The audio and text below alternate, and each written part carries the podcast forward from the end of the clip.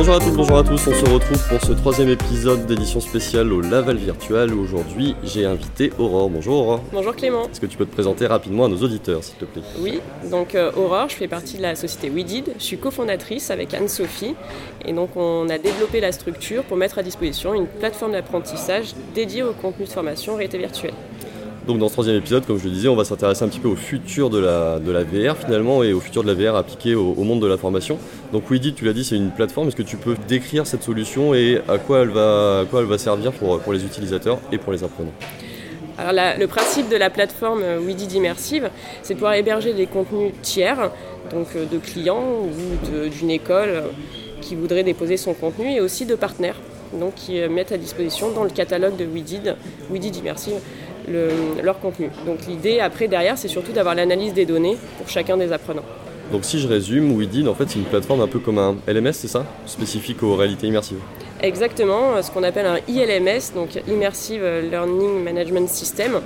Et donc l'avantage c'est qu'avec la réalité virtuelle, on peut avoir énormément de données. Alors c'est bien, on peut en avoir énormément, comme je viens de le dire, mais il faut aussi euh, bah, pouvoir faire une restitution pertinente pour les apprenants. Et c'est ce qu'on propose euh, au travers de nos expériences qu'on a dû développer, mais surtout de la plateforme et de l'affichage simplifié pour l'apprenant. Alors est-ce que tu peux expliquer un petit peu comment ça marche, qu'est-ce que tu analyses exactement comme données et, euh, et comment tu les exploites derrière?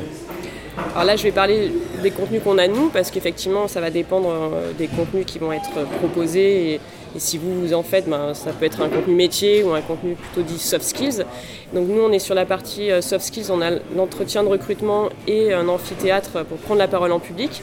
Et donc sur la prise de parole en public, l'idée est de pouvoir analyser l'éthique de langage, par exemple, de regarder si l'apprenant il a bien regardé dans tout le public, est-ce qu'à un moment il a eu un élément perturbateur? Voilà, c'est un peu tout ça qu'on analyse et après sur des contenus euh, métiers euh, comme tu connais euh, également, c'est d'aller sur des, gestes éventuellement, des, s'il y a eu juste ou faux à une séquence d'apprentissage. Voilà, c'est ce genre de choses qu'on peut afficher. Donc sur, on comprend bien sur un, sur un quiz par exemple de se dire bah voilà s'il a bien répondu ou mal répondu, on va analyser la donnée pour pouvoir finalement mettre ça en face d'une compétence que l'apprenant va acquérir, c'est ça l'idée. Exactement, c'est complètement ça. On est dans cet épisode un peu sur le futur de la formation, on va parler un petit peu d'eye tracking, tu peux expliquer un peu ce que c'est l'eye tracking et puis surtout expliquer en quoi ça a une importance à mon avis primordiale dans la formation en VR dans les années à venir. Alors l'eye tracking, c'est le fait de faire le suivi oculaire à l'aide du casque de réalité virtuelle. Donc il y en a, c'est intégré de base, d'autres, il faut avoir un, module complémentaire. On peut aussi tricher un petit peu. Ce qu'on fait nous au début de nos expériences, c'est d'utiliser la position du casque pour savoir si l'apprenant il a regardé par exemple tout l'amphi dans la salle. Et après, pour être plus précis, justement, s'il a été perturbé, est-ce que l'élément perturbateur, ça a été une personne qui sort du public et il l'a regardé, suivi du regard, et il a perdu son fil euh, de son discours? Et donc ça, c'est utile avec l'eye tracking. On va pouvoir vraiment euh, analyser où s'est porté son regard. Euh, voilà, c'est un des usages, un des usages pardon, que l'on a, nous, euh, sur l'amphithéâtre. C'est super intéressant parce que par exemple sur des modules où on veut faire des vérifications dans une réalité virtuelle, on va pouvoir savoir si l'apprenant a regardé à tel ou tel endroit pour valider ou non finalement son action. Et toute cette data derrière, elle est collectée pardon, dans votre plateforme, analysée et mise en face encore une fois de compétences. C'est ça, c'est euh, ben, un peu ce que à l'IFP euh, vous pourriez, euh, faire.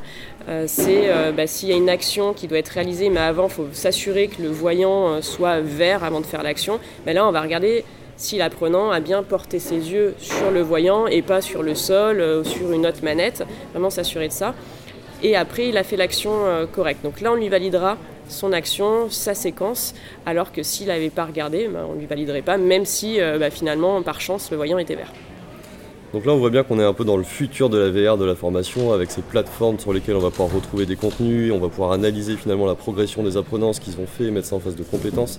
C'est super intéressant. C'est je pense plutôt destiné aux grandes entreprises, dis-moi si je me trompe, mais pour un formateur indépendant aujourd'hui c'est peut-être euh, un peu complexe de mettre en place ce genre de plateforme. Alors il y a effectivement on a quand même une, grosse visée sur les, entreprises. Après euh, pour les formateurs on n'exclut pas justement euh, la réalité virtuelle pour eux, parce que c'est bien d'être autonome, mais il y a un moment, il faut quand même avoir euh, bah, quelqu'un qui a les compétences pour nous aider à nous améliorer.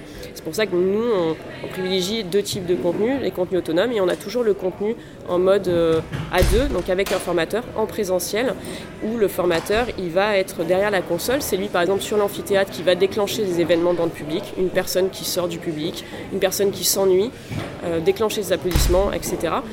ou un téléphone qui sonne, par exemple, et il va avoir un retour pour l'aider à analyser sur là où il a regardé dans la salle, euh, éventuellement le pouls qu'on va rajouter. Voilà, donc ça peut être quand même une aide pour les formateurs. Et la plateforme, euh, on, réfléchit justement à faire une plateforme un peu dédiée aux formateurs avec euh, des accès au moins pour découvrir en tous les cas. On vous mettra tous les liens dans la description de ce podcast pour que vous puissiez suivre un petit peu l'actualité WIDID et pourquoi pas tenter l'expérience avec, euh, avec une version de démo. Un petit truc à ajouter avant, avant la fin de ce podcast? Alors juste une petite, euh, une petite chose, euh, parce qu'on va dire qu'il y a eu un petit couac d'enregistrement quand même. Hein. ça arrive, ça arrive. et on se base pour la collecte des datas sur XAPI, la norme XAPI. Mm. Pour justement pouvoir s'intégrer facilement après sur les LMS des clients en passant par un LRS. Il faut savoir que XAPI, c'est une norme qui permet de collecter énormément de données, mais plutôt sous le format sujet-verbe euh, complément. Et l'idée, c'est à partir de ça, nous, d'analyser et de proposer bah, des graphiques pour l'apprenant, euh, par exemple euh, l'éthique de langage, le nombre d'occurrences du, du tic et le mot en question. Voilà, c'est ce genre de choses. Et on travaille du coup avec le machine learning on voit bien que c'est le futur là. Plein de mots plein très très compliqués, mais voilà, tout ça pour dire que en tout cas, voilà vers quoi on va sur la réalité virtuelle dans le monde de la formation, et c'est super intéressant. Moi j'ai hâte de voir ce qui va se passer dans les années à venir.